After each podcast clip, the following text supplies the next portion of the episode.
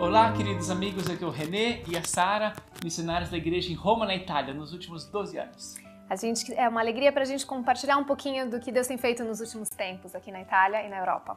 E a nossa visão foi mudar para cá para começar uma nova igreja no bairro universitário de Roma para alcançar nova geração, alcançar jovens, alcançar as famílias deles, a, a outras pessoas. E somos muito gratos a Deus pela fidelidade dele, pela comunidade que se formou ah, pelas pessoas que alcançaram e conheceram Jesus nesses anos. Até agora a gente batizou 71 pessoas e desses 65 são ah, italianos. Então estamos felizes de poder compartilhar Jesus ah, com eles e ver a comunidade que tem se formado, o time de liderança que Deus nos deu também, a alegria de ajudar uma outra igreja a começar na cidade de Perugia, no centro da Itália, que tem também alcançado outras pessoas lá e ser graças pela fidelidade de Deus.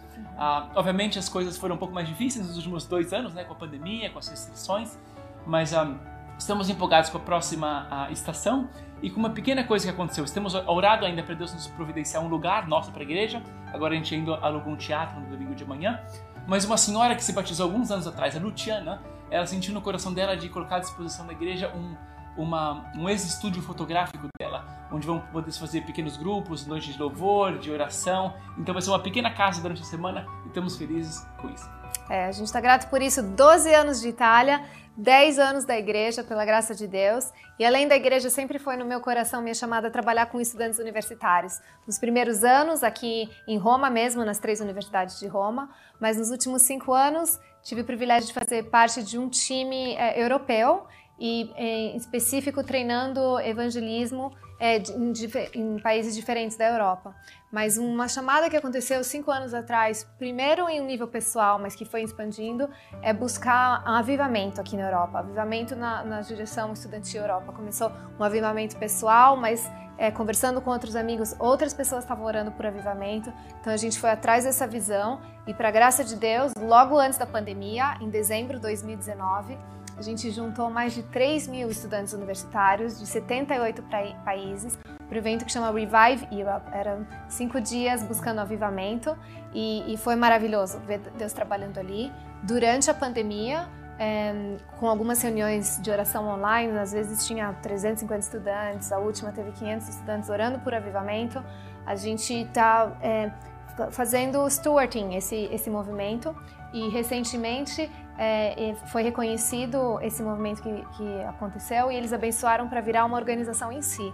Então agora eu estou bem empolgada com isso, o Renê tem sido um suporte incrível e a gente pede orações para mim e para o meu time, começar uma, uma organização específica buscando um avivamento na geração estudantil universitária. No final desse ano a gente tem a nossa segunda edição, a gente espera mais ou menos 3, 4 mil estudantes. É, e já gente de 90 países se inscreveram. Então, que Deus avive o nosso continente, a Europa e aqui em Roma. E o nosso coração é cheio de gratidão a, Deus pela fidelidade dele e a vocês também pelas orações, pelas mensagens de encorajamento, pelo sustento que vocês dão a, a, a esses ministérios aqui a que a gente tem feito. Estou muito grato e sinto que a gente é um time junto que tem servido a Deus não só no Brasil, mas aqui em Roma e na Europa também. Realmente a gente é um time. Obrigado pela parte que vocês é, tem nesse time. E os nossos filhos, Pietro está com 12 anos, o Mateu vai fazer 11 anos e é, eles vão estar com a gente no Brasil e ver eles crescendo é a alegria do nosso coração. Abração cheio de gratidão para vocês. Tchau, tchau. Boa noite, Borda. Tudo bom? É uma alegria muito grande para mim e para Sara estar aqui com vocês hoje. Sim, eu fiz parte da borda quando eu tive de 3 a 8 anos. Meus pais moraram aqui em São Bernardo. E eu estava falando com a Márcia Versolato. Ela falou que ela foi minha professora de escola dominical. Eu lembro, depois dos cultos, correr aqui na igreja. E hoje de manhã eu me emocionei de ver algumas das crianças com um papel é, tudo colorindo sobre missões e tudo. E eu era uma daquelas menininhas que estava aqui cantando, fazendo a apresentação de Páscoa. Então essa igreja tem uma, um, um pedaço importante na nossa história é especial no nosso coração. Isso, e nesse mês de missões a gente celebra a, a obra de Deus, né? Em todo o mundo, obviamente no nosso lugar onde nós moramos, mas também ah, como corpo de Cristo, como trabalhamos como time e podemos ter um impacto aqui em São Bernardo, região de São Paulo, Brasil e mundo também. E a gente vai contar algumas notícias, algumas ah, histórias para vocês, mas sente que a gente é muito ah, time junto, né? Trabalhando como equipe e somos todos missionários Quem, alguns vão e, e, aprendem outras línguas, vão para outros povos, muitos ficam, mas somos todos missionários nas nossas casas, nossos empregos, bairros, e somos todos chamados por Cristo. Sim, a gente está todos em missões. Hoje à noite a gente vai contar algumas histórias ali da Itália. Mas quando a gente estava aqui estudando em São Paulo, era o mesmo coração missionário. Não foi quando a gente fez as malas 12 anos atrás e atravessou. Mas a gente vai contar histórias do nosso tempo aqui no Brasil e lá na Itália. E uma das coisas que Deus tem colocado no nosso coração, como eu compartilhei no vídeo, é buscar um avivamento na geração universitária. E alguns descrevem a Europa como pós-cristã. Mas a gente acredita que a Europa é pré-avivamento. Deus não acaba com um continente, mas a gente acredita num capítulo novo, um sopro de Deus naquela é, geração universitária.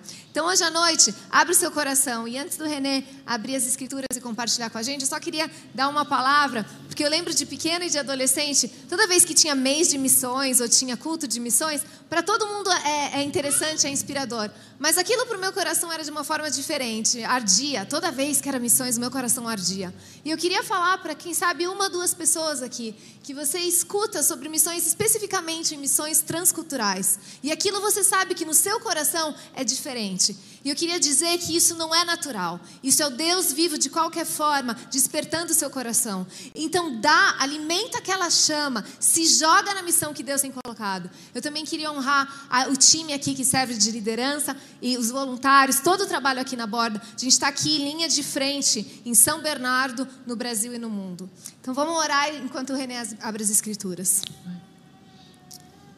Senhor, que alegria essa noite poder te adorar, adorar o seu nome. Não tem nenhum Deus como ti, Senhor. O Senhor é fiel, grande, constante, a nossa rocha. A nossa confiança é sempre em ti, a gente sempre vai te amar, Deus. E essa noite a gente te pede, fala aos nossos corações. Quando a gente abre essa palavra, eu te peço especificamente que venha uma mensagem, uma, uma frase, uma palavra, cada um de nós, Espírito Santo, o Senhor consegue quebrar uma mensagem e falar. Então, abra os nossos corações e fala com nós essa noite. A gente ora em nome de Jesus. Amém. Amém. Amém. Muito bom participar aqui, estar tá junto e participar do mês de missionário da borda aqui ah, em agosto. Vamos dar continuidade à série que estamos estudando aqui nesse mês. Até agora vimos, no, no primeiro domingo de agosto, a estratégia missionária que Jesus nos dá no começo do livro de Atos, a de sermos testemunhas de Jesus, empoderados pelo Espírito, que levam o Evangelho a círculos, círculos cada vez mais amplos. Jerusalém, a cidade onde vivemos, a Judéia, a Samaria, o território de influência natural ao redor de onde vivemos e os confins da terra. Domingo passado vimos a tarefa de fazer discípulos que ah, vão compartilham o Evangelho, batizam no nome do Pai, do Filho e do Espírito Santo e ensinam tudo aquilo que Jesus ensinou. Hoje vamos explorar a metodologia que a Bíblia nos dá, explorando uma passagem-chave da carta de Paulo aos Romanos. Ela mostra o que compartilhamos, o Evangelho, a quem compartilhamos, a todos, e como compartilhamos, como, como corpo de Cristo. O que, quem e como. Ou que quem como, no português um pouco mais nosso, né? Aqui o, o, o, Luiz Antônio e a Rosário foram professores meus de literatura portuguesa e gramática portuguesa. Então sempre que eu venho aqui na borda, eu sinto uma, uma apreensãozinha um pouco melhor no português, dá até um, até um, um, um certo nível. Né? Uma, eu lembro que uma vez ele estava ensinando a, a, a as Memórias Póstumas de Brás Cubas, de Machado de Assis. E aquela pronúncia, aquele português, eu falo, puxa, eu queria falar português desse jeito, né?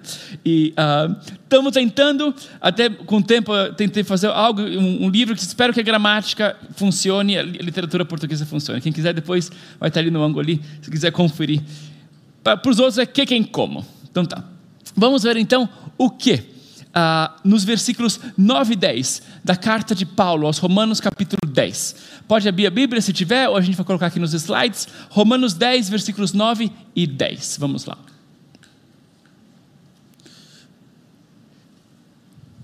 Diz o seguinte: Se você confessar com a sua boca que Jesus é o Senhor, e crer em seu coração que Deus o ressuscitou dentre os mortos, será salvo. Pois com o coração se crê para a justiça e com a boca se confessa para a salvação. Fala de crer e de confessar, do coração e da boca. Não é fé interior sem mudança de comportamento, e nem mudança de comportamento sem ter uma fé interior. Mas crer e confessar, coração e boca. E crer no quê? Que Jesus é o Senhor e que Deus o ressuscitou de entre os mortos. Obviamente, o Evangelho inclui muito, muito mais, mas esse aqui é um, é um pequeno uh, resumo do coração do Evangelho, que mostra que o foco é Jesus. Não sou eu, não é você, não é uma filosofia de vida, uh, uma ideia abstrata, o pensamento positivo, não, é uma pessoa, é Jesus.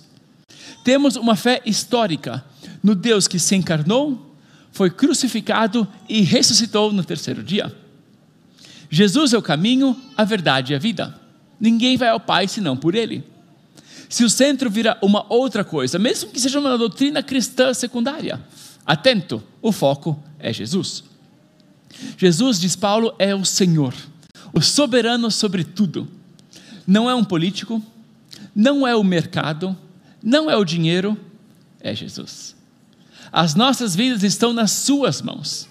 Confiamos na Sua sabedoria. Aguardamos o seu retorno. Paulo diz: se você confessar com a sua boca que Jesus é o Senhor e crer em seu coração que Deus o ressuscitou dentre os mortos, será salvo. É uma promessa extraordinária de salvação, da graça de Cristo, do perdão dos nossos pecados, de restauração para as nossas vidas, a esperança da vida eterna.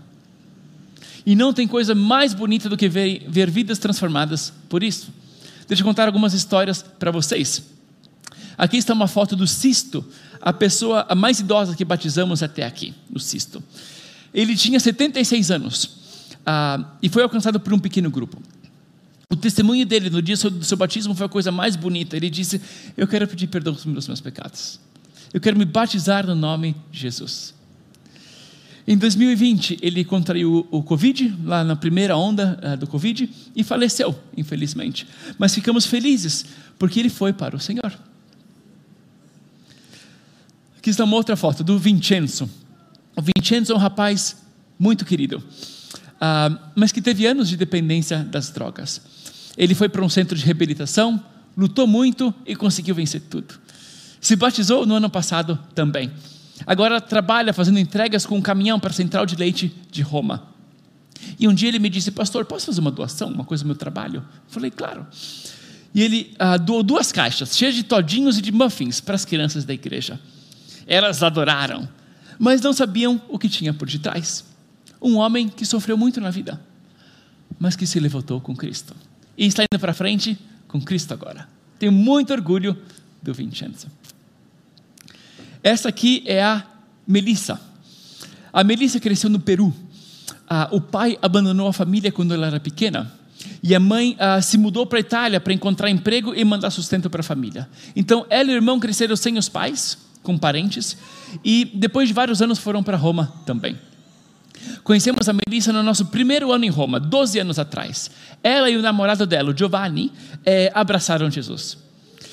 Mas aí a família do Giovanni pressionou ele ele deu para trás. E ela quis seguir, seguir o namorado e parou de frequentar a igreja também. Anos se passaram. E um dia me veio descrever para perguntar como é que ela estava e ela resolveu voltar.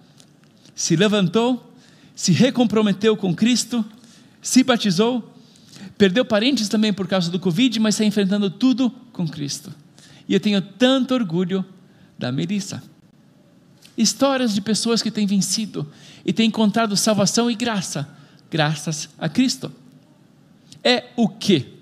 Se você confessar com a sua boca que Jesus é o Senhor e crer em, seu coração que Deus o ressuscitou dentre os mortos, será salvo. Pois com o coração se crê para a justiça e com a boca se confessa para a salvação. É o primeiro ponto. O que? A boa notícia de que Jesus é o Senhor e que Deus o ressuscitou para pagar o preço do nosso pecado e redimir as nossas vidas. Vamos para o segundo ponto então. O segundo ponto é quem? Quem será salvado? Todo mundo? É, alguns poucos? Paulo nos dá a resposta aqui, que é o seguinte: os próximos versículos. Como diz a Escritura, todo o que nele confia jamais será envergonhado. Não há diferença entre judeus e gentios, pois o mesmo Senhor é o Senhor de todos e abençoa ricamente todos os que o invocam, por, porque todo aquele que confiar, que invocar o nome do Senhor, será salvo. É uma resposta ampla, mas limitada também. Não é todo ser humano. É, não importa como você viva, o que você creia, fica tranquilo, vai dar tudo certo. Não é isso, né? A Bíblia é clara sobre as realidades do pecado. A justa ira de Deus sobre o pecado humano, do céu, do inferno e da necessidade de levar a, a boa notícia de Cristo a todos os povos. Sem Cristo as pessoas perecem. Sem Cristo ah, passamos a eternidade longe dele. Sem arrependimento não há perdão. Mas Deus também é infinitamente misericordioso para todos os que decidem crer em Jesus. Não rejeita ninguém que quer se entregar a Cristo. Paulo diz: todo o que nele confia jamais será envergonhado. Não vai ser. Não há diferença entre judeus e gregos, judeus e não judeus. Pois o mesmo Senhor é Senhor de todos e abençoa ricamente todos os que o invocam. Porque todo que aquele, ou aquele que invocar o nome do Senhor será salvo. Na antiguidade, as divindades, a maior parte eram étnicas. Ah, esse povo tem esses deuses, essa cidade tem esses protetores. Mas Paulo fala de um Salvador para toda a humanidade. Não só de judeus ou gentios, mas é o mesmo Senhor, é o Senhor de todos. E abençoa ricamente todos os que o invocam. Não é só para judeus, não é só para americanos, não é só para brasileiros, é para todos. Deus ama até corintiano. Deus é bom demais, na é verdade, aquela graça uh, incondicional. Que graça. É uma esperança ampla, que não salva todos que vivem de qualquer jeito, mas salva todos os que invocam o nome de Jesus. É uma esperança, portanto, missionária que nos motiva a levar o Evangelho a todos os povos. É uma esperança também evangelística que nos motiva a levar o Evangelho a cada pessoa, não importa quanto distante esteja de Deus ou quanto improvável pareça a sua salvação, não é? Sabe aquela pessoa que você diz, ela nunca, ele nunca vai crer em Cristo? Nunca diga nunca. Todo aquele que invocar o nome do Senhor será salvo. Obviamente temos que ser sensíveis, né? E, e, e, ler os sinais que as pessoas nos mandam. Elas nos mandam sinais que queremos respeitar, como o semáforo que fica vermelho, amarelo ou verde. Às vezes o semáforo é verde, desculpa, desculpa é vermelho, é pare, não prossiga. E nós respeitamos o semáforo, não insistimos e continuamos a orar por aquela pessoa para que Deus mande uma nova fase de abertura. Às vezes o semáforo é amarelo prossiga com cautela. E somos atenciosos, continuando a monitorar os sinais que a pessoa nos manda. E outras vezes o sinal é verde, é vai, pé no acelerador. A pessoa quer ouvir, então conta a sua história, explica a diferença que Jesus fez na sua vida. Temos que ser sensíveis, ler e respeitar os sinais que as pessoas nos mandam. Mas muitas vezes elas nos surpreendem. Nunca diga nunca alguns anos atrás, queríamos fazer um evento evangelístico e uh, acabamos convidando uh, um grupo budista, o maior grupo budista da Itália, para fazer um debate sobre o significado da vida. Achei que não ia dar em nada, mas eles toparam. E a, a metade da sala era budista, a outra metade era cristã. E explicamos a visão de mundo cristã, eles a visão de mundo budista, e falamos dos pontos de contraste e de diferença em uma atmosfera de, de respeito mútuo. Foi muito legal. Uma das pessoas que veio a esse debate foi um rapaz chamado Gianluca, convidado por uma amiga budista. Ele tinha feito parte de um grupo cristão na infância, mas aí estudou em filosofias orientais e virou um, meio que um simpatizante. Mas no final do debate, ele deu o nome dele, começou a frequentar a igreja, participou do grupo evangelístico que temos, em que estudamos, começamos a estudar a Bíblia com as pessoas e deu a vida dele para Cristo. Aqui tem uma foto do batismo do Gianluca. Uma decisão que parecia muito improvável. Nunca diga nunca. Depois dele, um médico, um senhor chamado Vincenzo também, começou a frequentar a igreja. Ele falou que no começo ele vinha com medo, ele via moçada, o pessoal de mãos levantadas, e falava, oh, o que é essa coisa, né? Mas ele foi tocado, no caso dele, pela ceia do Senhor, que era cheia de significado, não era um ritual repetido daquele jeito como ele tinha visto antes. Ele se batizou também. Aqui tem uma foto do Vincenzo e do Gianluca me ajudando a batizar ele. Né? Nunca, diga nunca. Uma outra pessoa improvável foi a Luciana. Aqui está uma foto da Luciana. A Luciana teve anos muito difíceis no trabalho. Aí no casamento dela também, e o casamento dela acabou. Ela e o marido se divorciaram. Ela estava naquela fase, ela, na paróquia do, do bairro dela, ela viu um cartaz escrito Deus te ama. E ela ficou tocada e entrou. Mas a intenção do padre não era pura. Fez o que não deveria tentar fazer. E ela falou: foi pior que a traição do meu ex-marido. Mas ela não desistiu. Uma amiga convidou a nossa igreja à ópera. E ela veio no domingo, que a gente estava até falando do nosso orçamento, desafiando a comunidade a aumentar as ofertas, porque a gente estava no vermelho, mas ela adorou, ela falou, oh, que transparência. E ela se levantou com Cristo, deu a vida dela para Jesus, foi batizada no ano passado e agora está avançando com Cristo. Nunca diga nunca, não é verdade? Queria chamar aqui a Sara para contar algumas outras histórias do que Deus tem feito também, além disso aqui, aqui em Roma, também em outros lugares da Europa. Nunca diga nunca. Deus às vezes nos surpreende, não é verdade? É, dois anos atrás, Deus nos surpreendeu com uma história que foi interessante. O grupo de estudantes, o grupo de universitários ali da Espanha, é, chamou, eles têm uma vez por ano uma conferência nacional para estudantes universitários. Falou assim: você quer vir aqui para ajudar a gente no treinamento de evangelismo? Eu falei assim: nossa, vai ser uma honra. E eles já tinham visto eu tentando conversar um portunhol mal hablado, assim, daquele jeito. Eles falaram assim: mas você vai aqui falar em espanhol? Por que é, falar nesses dias? Por que você não fala em espanhol? Aí eu fiquei, nossa, mas assim, com portunhol, compartilhar, mas era ali na época da pandemia. E a gente estava mais em casa, eu falei assim: quer saber? Vai ter alguns meses, quem sabe? Aí eu coloquei no Google a seguinte frase: curso de espanhol online barato. Foi isso que eu coloquei: curso de espanhol online barato. E veio uma lista ali de, de, de eh, diferentes professores, e tinha um que era 8 euros a hora por Zoom. Falei assim, 8 euros a hora, vamos lá. E comecei. Nisso eu comecei e a primeira aula foi, era com o Imanol. O Imanol, 28 anos, era, ele tinha se formado em direito, estava se preparando para ser juiz, para fazer o concurso de fazer juiz, e estava fazendo como bico, ensinando espanhol ali online. E a gente conversando, é, e nisso ele falou assim: é, por que você está fazendo? Eu perguntei para ele: é, por que você está fazendo esse curso? E eu contei para ele da minha preparação. Eu falei assim: você acredita em Deus, Emanuel?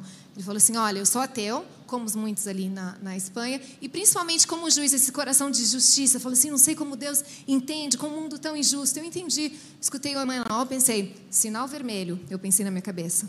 Mas Nunca diga nunca. O Emanuel falou assim: Olha, Sara, eu não sou é, cristão, mas eu tenho um primo.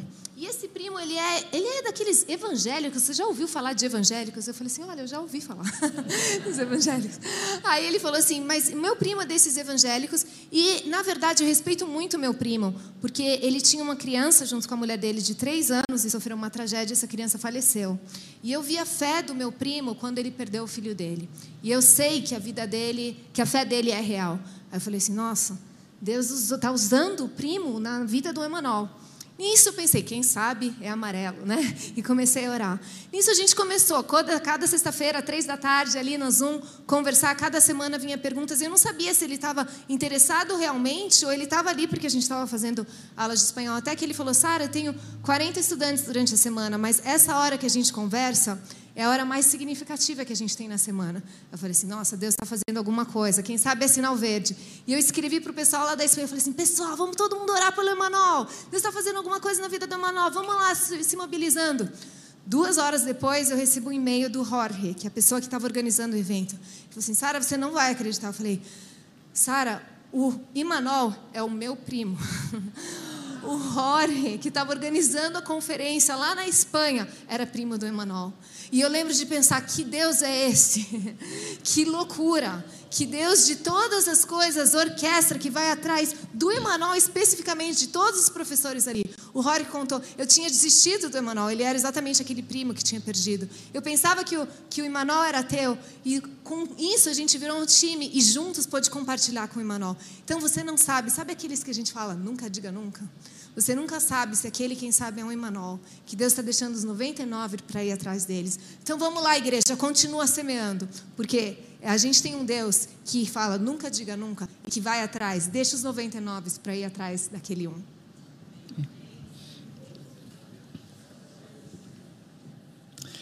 Paulo diz: O mesmo Senhor é Senhor de todos, e abençoa ricamente todos os que o invocam porque todo aquele que invocar o nome do Senhor será salvo.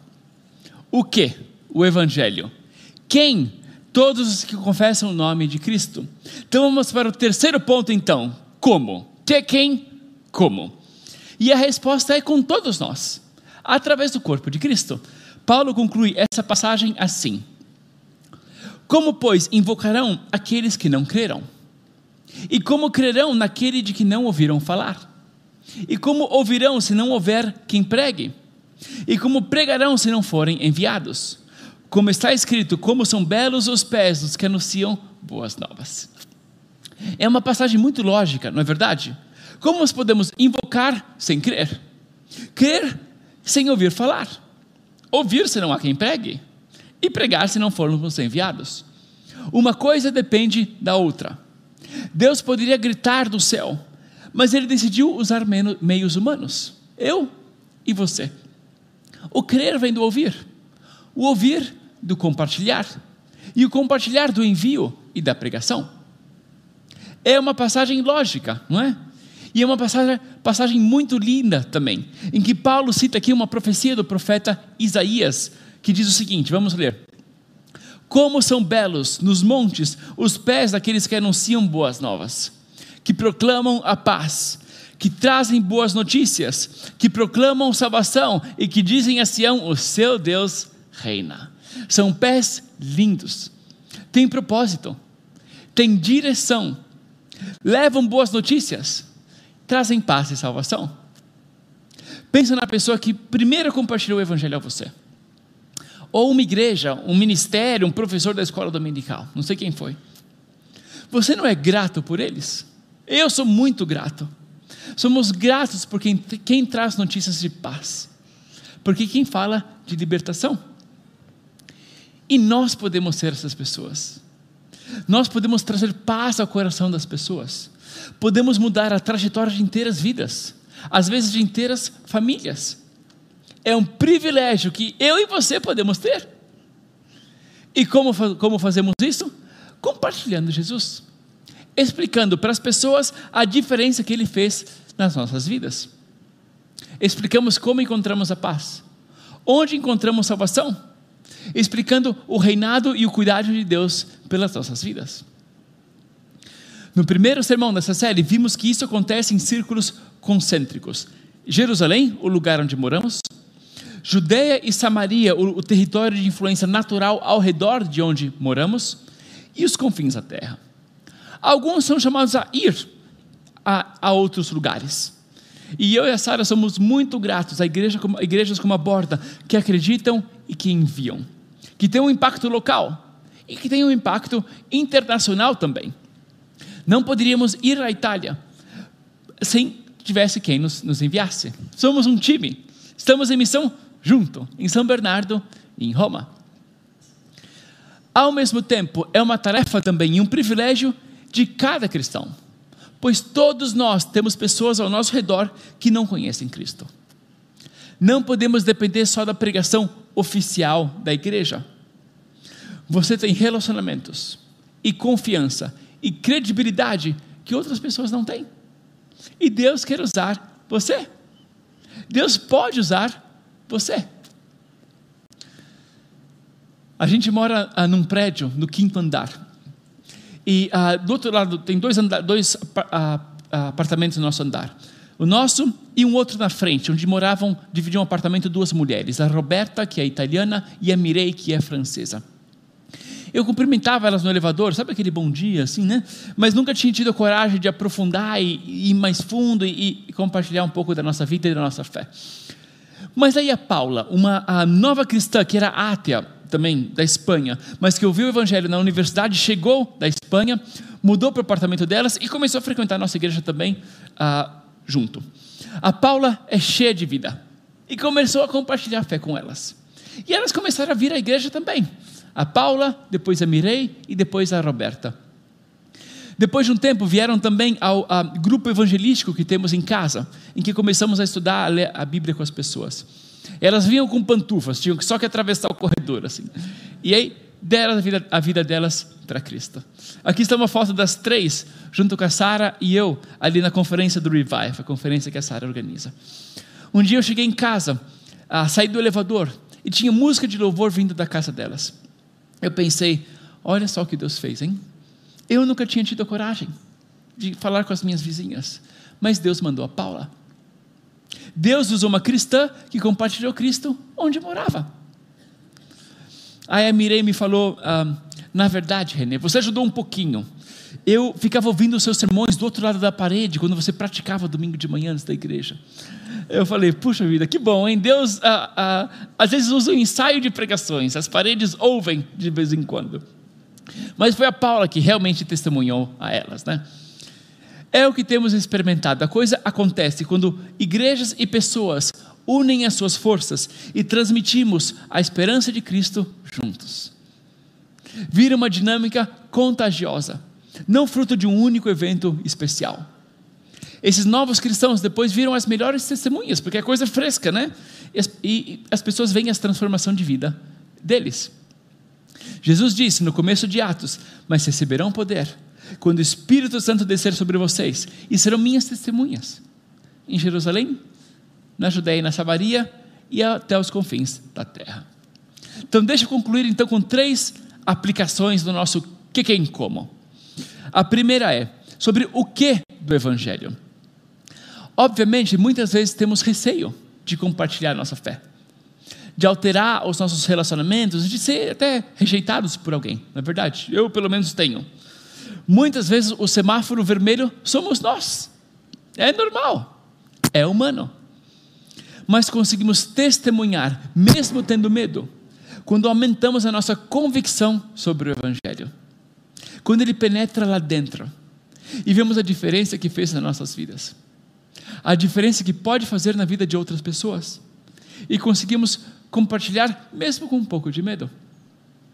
Então, passa um pouco de tempo meditando sobre as grandes verdades da graça de Deus, do pecado humano, do perdão de Jesus, do dom do Espírito Santo, da esperança de vida eterna. Começamos a refletir, a orar pelas pessoas e o coração começa a arder por elas. É a nossa primeira aplicação. Reflete sobre o que do Evangelho. Traz ele para mais dentro do coração. A segunda aplicação é sobre o quem, o todos os que o invocam. Ou seja, colocar isso em prática. Compartilhar Jesus para alguém. Você não quer participar de uma história como essas? Ver vidas transformadas é a maior aventura de que podemos fazer parte, a redenção de Cristo da humanidade. Deus tem um papel para você. Deus deu dons a você. Deus te deu os relacionamentos e ambientes onde só você está. O lugar onde você está não é a coisa mais importante. Existem só dois ingredientes fundamentais para ver a graça de Deus agir: Deus e as pessoas. O que precisa é começar de algum jeito, né? Então, quem é a pessoa é que Deus está te chamando para falar da sua graça? Comece a orar por ela. Ou quem é uma pessoa para você discipular? Ou um ministério onde servir? Terceira e última aplicação. Olhe ao seu redor com olhos de fé. O que pode ser? Nunca diga nunca. Quem diria que um dia ouviríamos histórias de italianos conhecendo Cristo? Quem diria que pessoas que não punhamos a fé, colocariam a fé delas em Cristo? Quem diria que eu e você, pecadores, estaríamos aqui hoje? Nunca diga nunca. Muita gente vê o que é, mas não o que pode ser. Muita gente vê quem você é agora, ou quem você foi, mas não quem você pode ser. Então, olha para o mundo com fé. Olha para você mesmo com fé. Olha para as pessoas ao seu redor com fé. Vamos orar então? Senhor, hoje nós confessamos a nossa fé no Jesus que é o Senhor, que viveu, foi crucificado e ressuscitou, Senhor, no terceiro dia. Cremos no Pai, no Filho e no Espírito Santo, como ensinam as Escrituras, Senhor. E, nos pedi, e pedimos a Ti o favor, Senhor, de poder compartilhar essa graça a outras pessoas. A aumentar no nosso coração, Senhor, a gratidão pela Tua salvação, Senhor.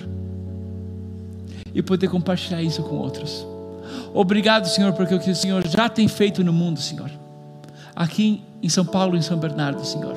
Ali na Itália em tantos outros lugares. Queremos ser uma geração dedicada a Ti, Senhor. Queremos ser testemunhas do Senhor Jesus Cristo. E queremos ver outras pessoas, Senhor, invocarem o nome do Senhor Jesus e serem salvas. E no nome de Jesus que a gente ora e te agradece. Amém.